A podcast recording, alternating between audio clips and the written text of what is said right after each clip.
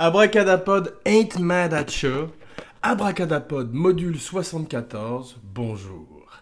Alors aujourd'hui, dans la série Icône d'Abracadapod, la série Icon, Woody Allen.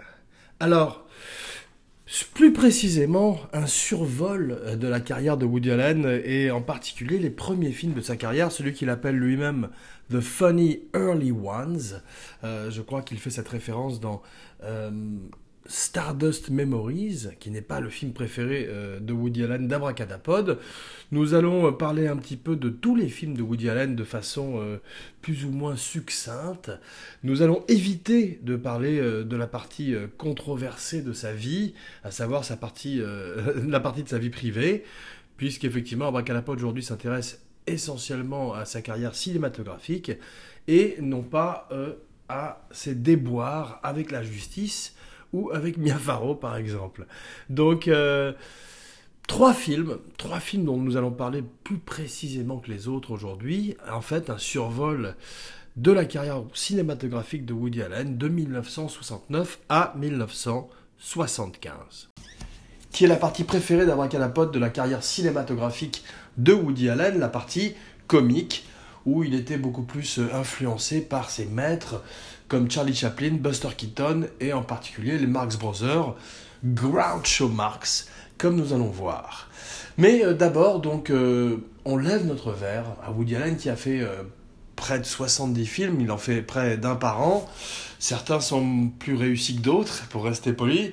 il a fait beaucoup de mauvais films, il en a fait énormément de très très bons aussi peu d'auteurs ont euh, ce côté aussi prolifique, il le dit lui-même d'ailleurs, c'est euh, son grand talent, c'est d'être une espèce de bête de travail et de pouvoir se mettre chaque jour devant sa, son bureau, euh, dans sa chambre, puisque c'est dans sa chambre qu'il écrit. Donc, respect et bravo, cheers to Woody Allen.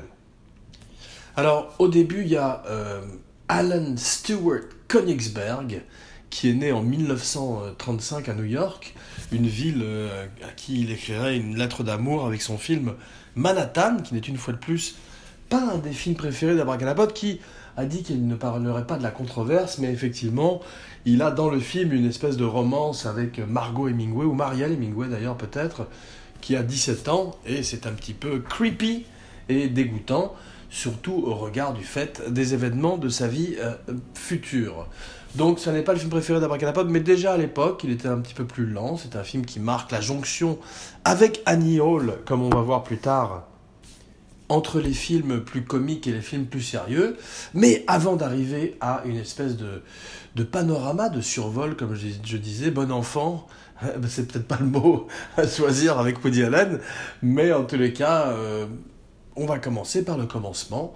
Et donc, le petit Woody Allen, dans les années 50, est un adolescent euh, qui se cherche et qui écrit à la télévision. Alors il va écrire avec les plus grands, il va croiser la route de Mel Brooks, de Sid César dans The Show of Shows, il va euh, croiser la route de Karl Reiner et être tout d'un coup un, euh, écrivain de télévision qui remporte beaucoup de succès et passer tout d'un coup au stand-up. Alors c'est dans le stand-up qu'il trouve sa voix dans les années 60 avec un humour plus surréaliste, plus sophistiqué et euh, où il ne parle pas de lui-même. D'ailleurs, on va voir que euh, tout au long de sa carrière, c'est une espèce de constante. Woody Allen, même s'il se révèle à travers ses films, puisqu'il est toujours un des personnages de ses films, plus, euh, plus souvent maintenant de nos jours incarné par d'autres acteurs.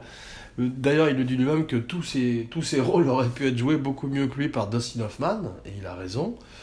Mais il, il n'était pas libre au moment où il, avait, il lui téléphonait.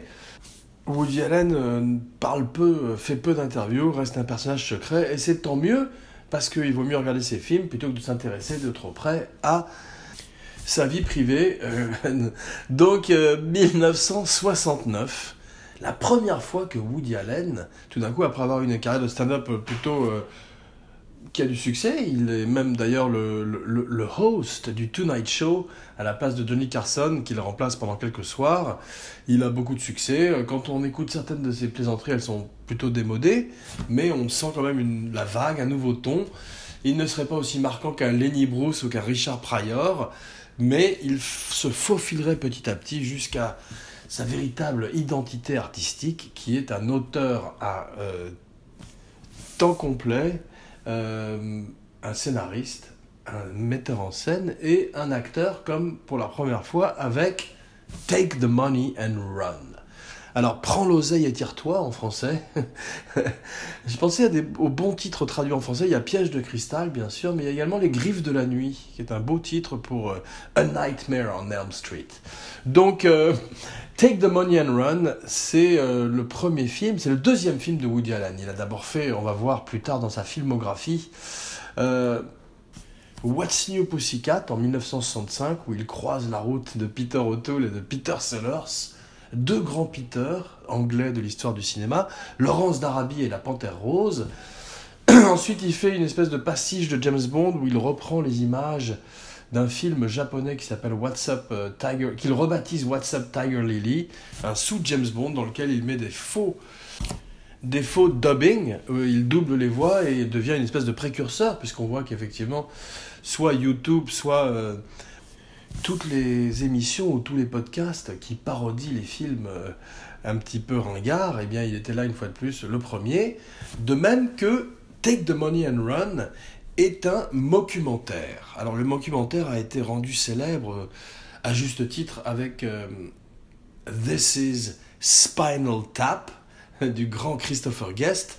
Il en ferait un art par la suite avec Best in Show, où il montre l'univers des compétitions canines, eh bien, euh, Woody Allen fait un faux documentaire sur Virgil Starkwell, un criminel endurci depuis l'enfance, qui va se retrouver au pénitencier de Saint-Quentin.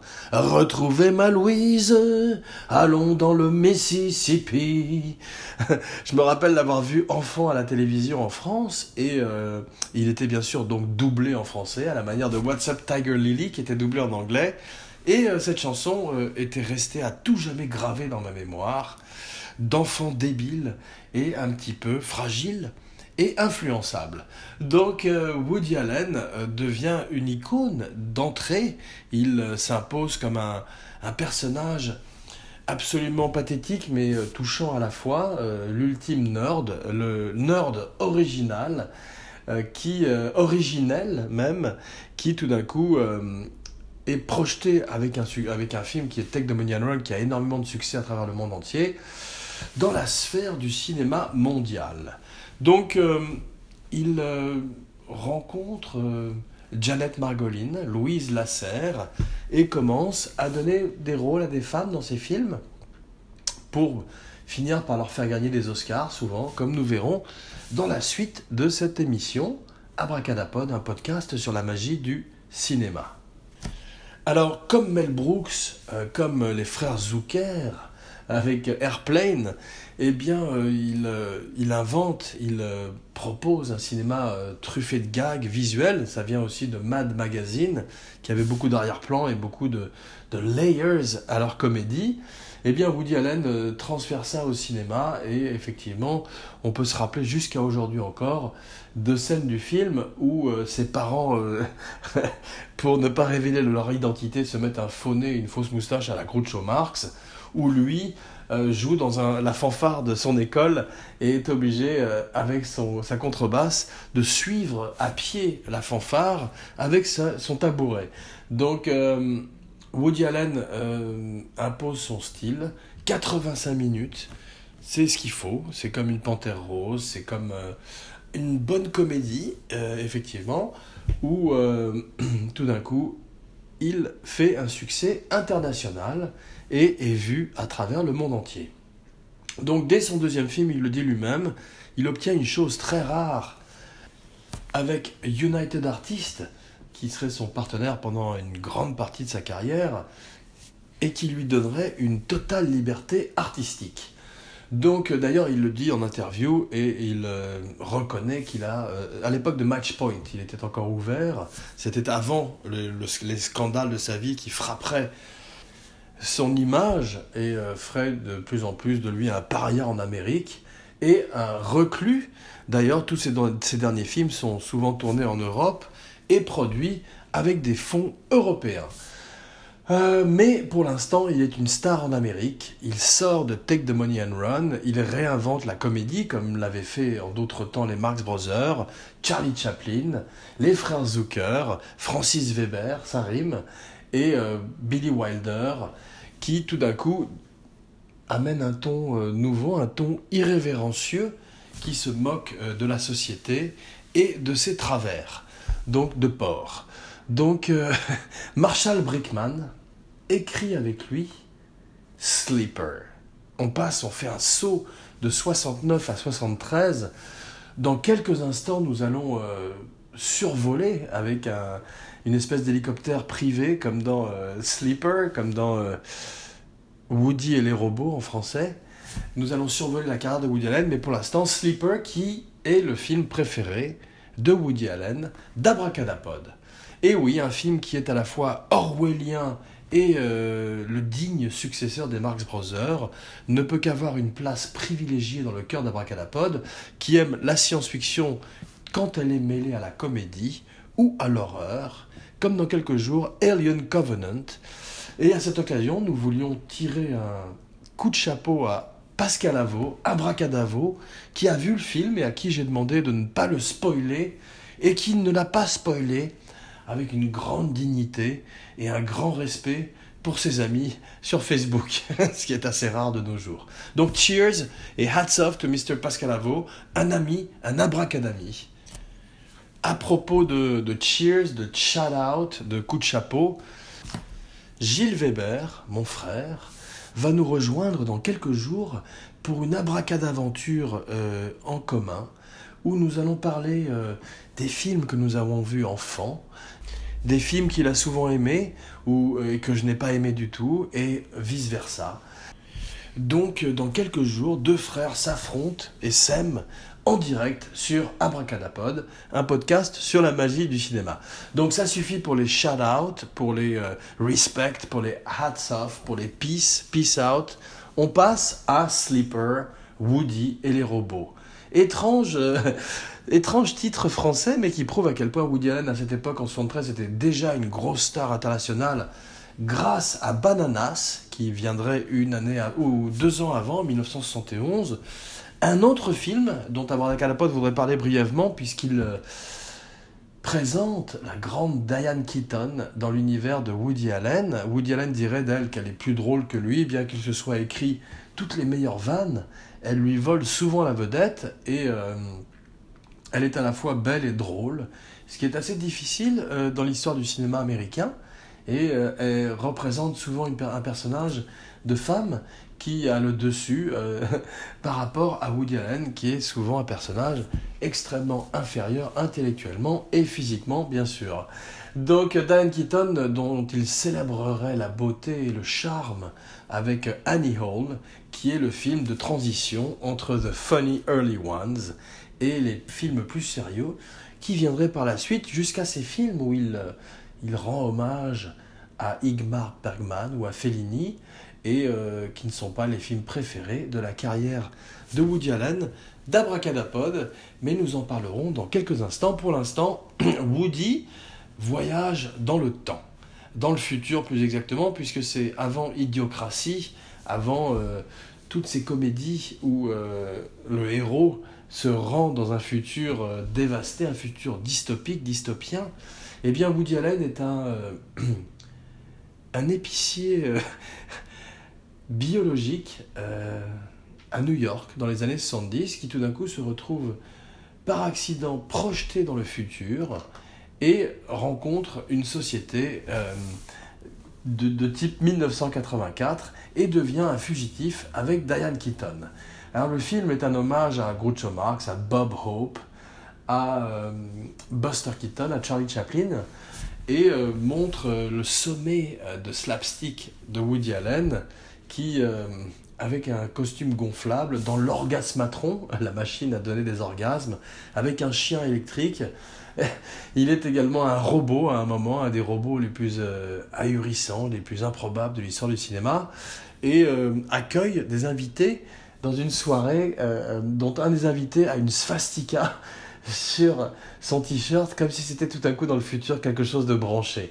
Donc euh, Woody Allen, euh, prescient, prémonitoire, prescient, un precog, comme dans Minority Report, eh bien euh, effectivement, il leur donne une boule, une boule qui va droguer tous les invités et les rendre de plus en plus fous. Surtout Woody Allen qui est censé être un robot, mais qui au contact de la boule devient de plus en plus déchiré, ce qui est une réflexion du temps et une réflexion de notre temps. Donc, euh, à laquelle nous buvons d'ailleurs aujourd'hui allègrement. Donc, Sleeper, euh, Abracadapod vous invite euh, à le revisiter, à le visiter toujours. C'est une époque plus innocente où Woody Allen était un, un acteur étrange, un acteur qui probablement aurait été moins bien que Dustin Hoffman, mais qui est fantastique dans tous ses premiers films, et euh, en particulier dans Love and Death. Alors, Love and Death est un film, toujours 85 minutes, euh, un timing poli, un timing de comédie. Sleeper, lui, faisait 87 minutes. Woody Allen sait que la comédie doit être courte, contrairement à Judah Pato, qui fait des gros gros films de 2-3 euh, heures, des comédies euh, épiques qui euh, mériteraient d'être trimées de tout, de tout leur gras, d'être égraissées, dégraissées, d'au moins une heure, ce qui n'est pas le cas de Love and Death. Alors, Love and Death, tout d'un coup, Woody Allen rend hommage aux grands écrivains russes Tolstoï, Dostoïevski, toujours Crime et Châtiment, qui pèse au-dessus d'Abracadapod après la spéciale Colombo, la spéciale Talented Mr. Ripley, où nous, où voyons que euh, le chef-d'œuvre de Dostoïevski inspire énormément de films et de genres de films, et cette fois-ci une satire de la littérature russe. Donc euh, Woody Allen, euh, plus que jamais, euh, rend hommage à Charlie Chaplin, à Buster Keaton, à Harold Lloyd, à tous ces acteurs qui ont fait du slapstick un art. Il arrive à être leur héritier, leur digne successeur, ce qui est quasiment impossible, mais lui le fait à la manière d'un Gene Wilder quelques années plus tard. Curieusement, ils ne travailleraient jamais ensemble. Euh, Woody Allen croiserait la route de Zéro Mostel avec le, le prête-nom, un film sur euh, le macartisme, la liste noire, mais peut-être pas celle de Gene Wilder. Si je me trompe, hashtag Gene Woody et euh, tweet at me. Love and Death. Diane Keaton, plus belle que jamais, plus drôle que jamais, et une musique de Sergei Prokofiev Woody Allen gambade dans la nature avec la mort. On verrait qu'il est euh, fantastique quand il est déguisé, comme euh, quand il joue le bouffon de tout ce que vous avez toujours voulu savoir sur le sexe sans jamais oser le demander. Everything you always wanted to know about sex, tiré, je crois, d'un livre célèbre à l'époque, et dans lequel il jouerait un spermatozoïde aux côtés de Burt Reynolds. Donc euh, Woody Allen est dans sa partie euh, clown, dans sa partie bouffon, littéralement. 1969. Alors, avant de continuer à survoler ensemble la carrière de Woody Allen, je voudrais m'intéresser un peu plus en votre compagnie à cette abracadannée-là, 1969, année érotique. Donc Midnight Cowboy, effectivement année érotique, Easy Rider, Butch Cassidy et le Kid, La Horde Sauvage, True Grit, John Wayne, un ancien qui continue à faire des films qui euh, est probablement supérieur au remake des frères Cohen, car euh, John Wayne a une perruque et euh, Jeff Bridges est incompréhensible, et surtout Robert Duval joue le rôle du méchant, alors que Josh Brolin est un peu moins bien écrit dans le film des frères Cohen. Cette année-là, au service secret de Sa Majesté. We have all the time in the world. Louis Armstrong, euh, une des plus belles chansons euh, de générique de Bond, un des plus mauvais Bond, George Lazenby. Cette nouvelle rubrique, Abracadanella, remplace l'abracaractère acteur de la semaine, à qui nous voulons rendre hommage et donner un enterrement digne des vikings en l'envoyant dans un petit bateau auquel nous mettrons feu au cours de l'émission.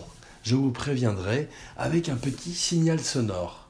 Donc, euh, l'armée des ombres, Abracadalacune, Lino Ventura, Jean-Pierre Melville, un grand film de guerre extrêmement euh, aimé même en Amérique, dans les écoles de cinéma, et euh, auquel Abracadapod vous consacrera bientôt un petit peu de son temps, car Paul Meurice, Simone Signoret et Paul Crochet, ça ne se refuse pas. Abracaractère acteur de la semaine, Paul Crochet, le dernier abracaractère acteur de la semaine, à qui nous rendons hommage aujourd'hui, car il a été, dans la plupart des films, de Pierre Granier de Fer. Adieu poulet. Verja, il est à Montpellier, Verja. D'après un très grand scénario de mon père, à qui je rends hommage aujourd'hui. Mais revenons sans plus tarder à la suite de l'abracadané de la semaine, l'abracadané là de la semaine, cette année-là. Cette année-là, Costa Gavras Z. Oui, eh oui, le plus grand thriller politique de tous les temps jusqu'à ce jour, sortait en 1969. Euh, très grande année, euh, les années 70 commencent très fortes euh, en 67, en 68, en 69 et jusqu'en 75, un petit peu à la manière du funk qui se poursuivrait un petit peu encore en 76-77 avec le disco Abracadapod, une émission sur la magie des années 70 aujourd'hui un petit peu, puisque c'est la période de la carrière de Woody Allen à laquelle Abracadapod s'intéresse aujourd'hui. Le satiricon de Fellini. Alors, euh, c'est le moment où Fellini fait des films qui ressemblent un petit peu au Caligula de Bob Guccione et qui intéressent un petit peu Abracadapod, bien qu'Abracadapod vous avouera qu'il ne l'a pas vu. The Italian Job. Abracadapod ne l'a pas vu non plus, un film qui a été fait en remake, un film pour les amateurs de car chase, de poursuite de voiture avec le grand Michael Caine. Le film de poursuite de voiture n'est pas le genre préféré d'Abracadapod, à part bien sûr French Connection et Bullet. Et oui, Abracadapod était pas plus tard qu'hier à San Francisco et a visité le fameux Fairmont, l'hôtel dans lequel Steve McQueen a tourné une partie de Bullet avec Robert Vaughan, le dernier des sept mercenaires à être mort, et à qui nous rendons hommage aujourd'hui également Napoléon solo original. Ou plutôt originel, comme nous l'avons établi aujourd'hui, même si Henri Cavill est fantastique dans le rôle dans le film de Guy Ritchie, qui a un autre film qui sort ces jours-ci sur les écrans, c'est pas facile à dire. King Arthur avec Charlie Hunnam, Jude Law, euh, ça a l'air euh, bien, ça a l'air un petit peu euh, étrange également, 50-50. Que la bête meurt. Sort la même année en 69, La piscine, grande année pour le cinéma français également, Ma nuit chez Maude. Euh, Abracadapod a une euh, très faible connaissance d'Éric Romer, mais vous promet que pour la prochaine émission, Abracadapod aura vu tous ces films. Donc, euh, Fleur de cactus, Kess, le chef-d'œuvre de Ken Loach, Bob, Ted, Carol et Alice, une comédie échangiste, très dans l'air du temps, le clan des Siciliens. Alors, la même année que John Wayne fait True Grit, Jean Gabin fait Le clan des Siciliens. Deux acteurs, deux stars qui sont un petit peu de la même école et qui font deux très grands films au crépuscule de leur carrière. Support your local sheriff. Paint your wagon. Je vais me contenter maintenant de dire des titres de films en anglais en espérant que vous n'ayez pas raccroché. Allô? Déjà depuis longtemps. Mais euh, c'est vrai que 1969 est une grande année pour le cinéma. Ce n'est pas une grande année pour euh, Marlon Brando, malheureusement, qui fait Burn, une histoire de Gilles Pontecorvo, Gillo Pontecorvo plus exactement, et qui restera à ce jour le film préféré de Marlon Brando. Ce qui achève cet abracadané-là de la semaine et nous ramène à Woody Allen, Abracadallen. Donc, Casino Royale 1967. Woody Allen retrouve Peter Sellers, croise la route d'Orson Welles. Euh, deux grands génies euh, se retrouvent dans un casino royal extrêmement euh, triste puisqu'il n'y a pas de scénario. The look of love is in your eyes. Mais en revanche, une magnifique bande-son de Burt Baccarat.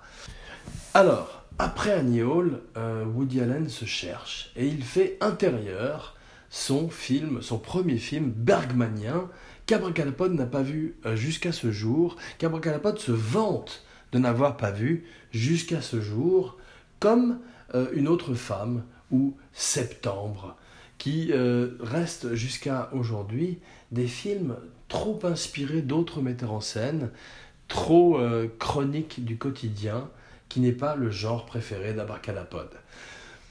Manhattan, étrange film, une lettre d'amour, euh, magnifique lumière de Gordon Willis, et c'est tout. Ensuite, Stardust Memories, alors c'est la première fois que Woody Allen rend hommage à Fellini, plus exactement 8 et euh, c'est le moment où Abracadapod, pour la première fois, lâche un petit peu, euh, une fois de plus, Woody Allen, qui commence un petit peu à se prendre au sérieux. Ensuite viendrait un film plus léger, mais euh, quand même inspiré de Shakespeare, A Midsummer Night Sex Comedy, puis Zelig. Alors Zelig est un étrange film, c'est un nouveau documentaire après Take the Money and Run, mais c'est moins bien, bien que Woody Allen confirme son amour du noir et blanc. Orson, Welles disait si vous voulez faire un chef-d'œuvre, tournez en noir et blanc. Donc euh, Woody Allen rend hommage à ce dicton en tournant un grand nombre de ses films en noir et blanc et il fera la jonction magnifiquement entre les deux, entre la couleur et le noir et blanc, avec un des films préférés d'Abracadapod de la période 80, des années 80 de Woody Allen qui couvre plusieurs décennies eh bien, The Purple Rose of Cairo, où euh, Jeff Daniels sort de l'écran euh, et euh, offre un très beau rôle à Mia Farrow, dont il partagerait la vie et un très grand nombre de tragédies par la suite. Anna et ses sœurs, un autre grand film de Woody Allen des années 80, l'amènerait à la fin des années 80, qui est Crime and Misdemeanor, le deuxième film préféré de la période plus avancée de la carrière de Woody Allen avec le grand Martin Landau et le grand Allen Alda.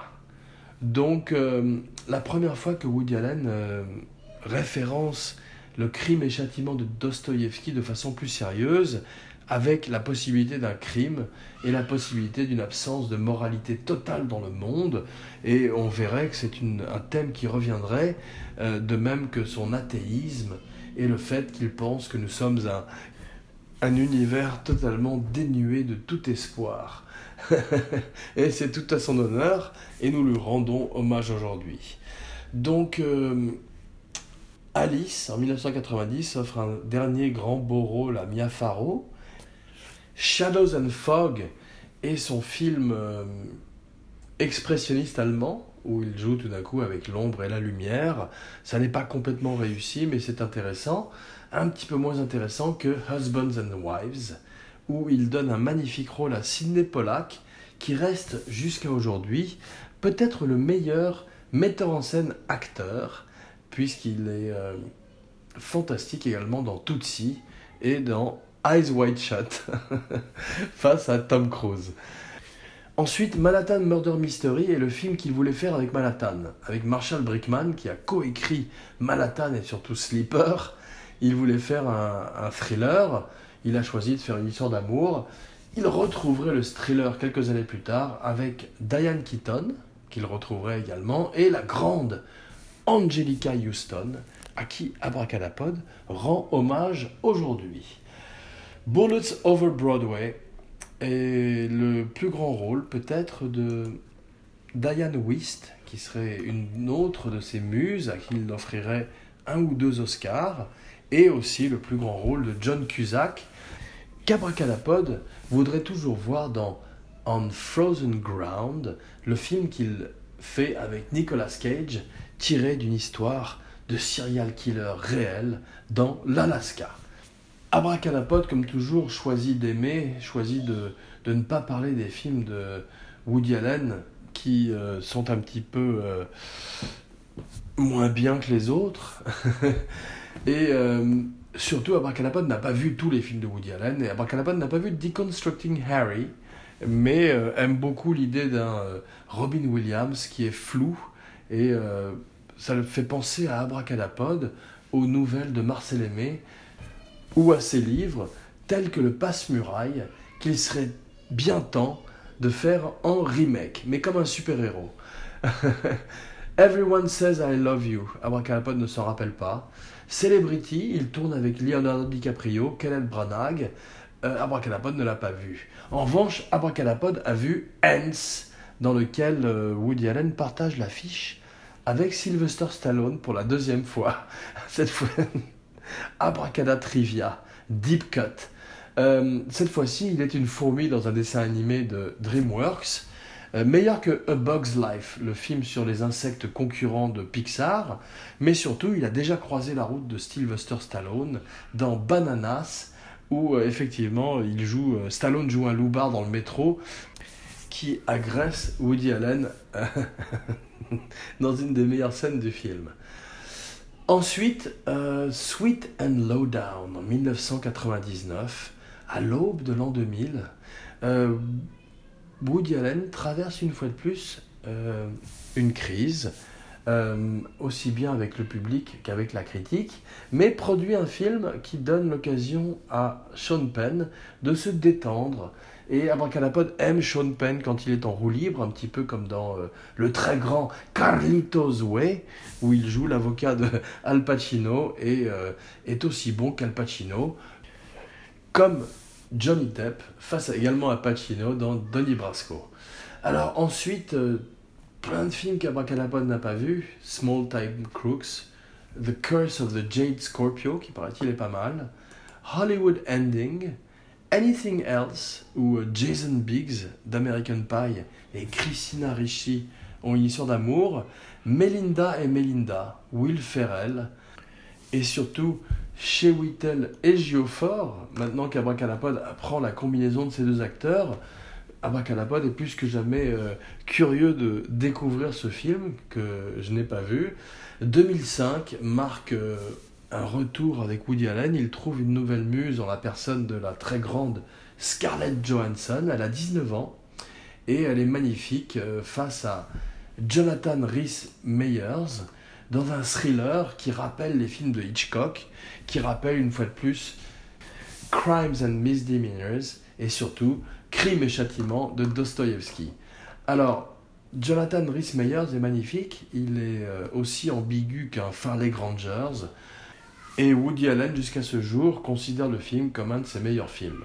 Ensuite, Scoop, qu'Abracadapod n'a pas vu, mais euh, il retrouve Scarlett Johansson face à, au grand Hugh Jackman, allez tous voir Logan plusieurs fois en salle.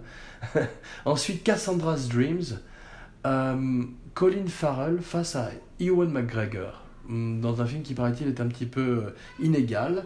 Vicky Cristina Barcelona, bravo, Woody Allen revient au sommet. Whatever Works, euh, Larry David, qui revient ces jours-ci sur HBO avec une nouvelle série de Curb Your Enthusiasm. Mais surtout, en 2010, You Will Meet Tall Dark Strangers. Alors, Anthony Hopkins, Antonio Banderas. Eh oui, euh, la rencontre de deux grands acteurs de deux écoles différentes qui donne lieu à un film qui, avant Midnight in Paris, montre un nouvel âge d'or de Woody Allen. Alors Midnight in Paris, euh, un film énormément aimé par beaucoup de gens, Owen Wilson, euh, mais quelques années plus tard, Blue Jasmine. Alors, euh, Blue Jasmine est un bon film, mais surtout, la très grande Kate Blanchett, à qui il donne un Oscar, une nouvelle actrice qui euh, brille dans un film de Woody Allen, à qui nous rendons hommage aujourd'hui. Alors, la recommandation de la semaine, l'abraca recommandation de la semaine n'est pas un film, puisque face à une icône, une légende telle que Woody Allen, il fallait une autre légende. Et Abracadapod recommande un livre, un, un, livre qui est une des grandes autobiographies de l'histoire du cinéma, qui est My Wicked, Wicked Ways. Mes 400 coups de Errol Flynn, une autre figure controversée du 7e art. Donc la semaine prochaine, rendez-vous avec un bad guy. Rendez-vous avec un double feature. Pourquoi tous ces mots anglais, me demanderez-vous? Eh bien, ou pas d'ailleurs. Eh bien, parce que euh, Abracadapod vous offre The Perfect Double Bill, le premier double whammy avec Cape Fear, le film original de Jack Lee Thompson, et surtout le remake de Martin Scorsese. Alors, rendez-vous dans quelques jours avec Max Cady, un des grands méchants de l'histoire du cinéma, un des grands villains, et euh, à propos, Jean Weber, signing off.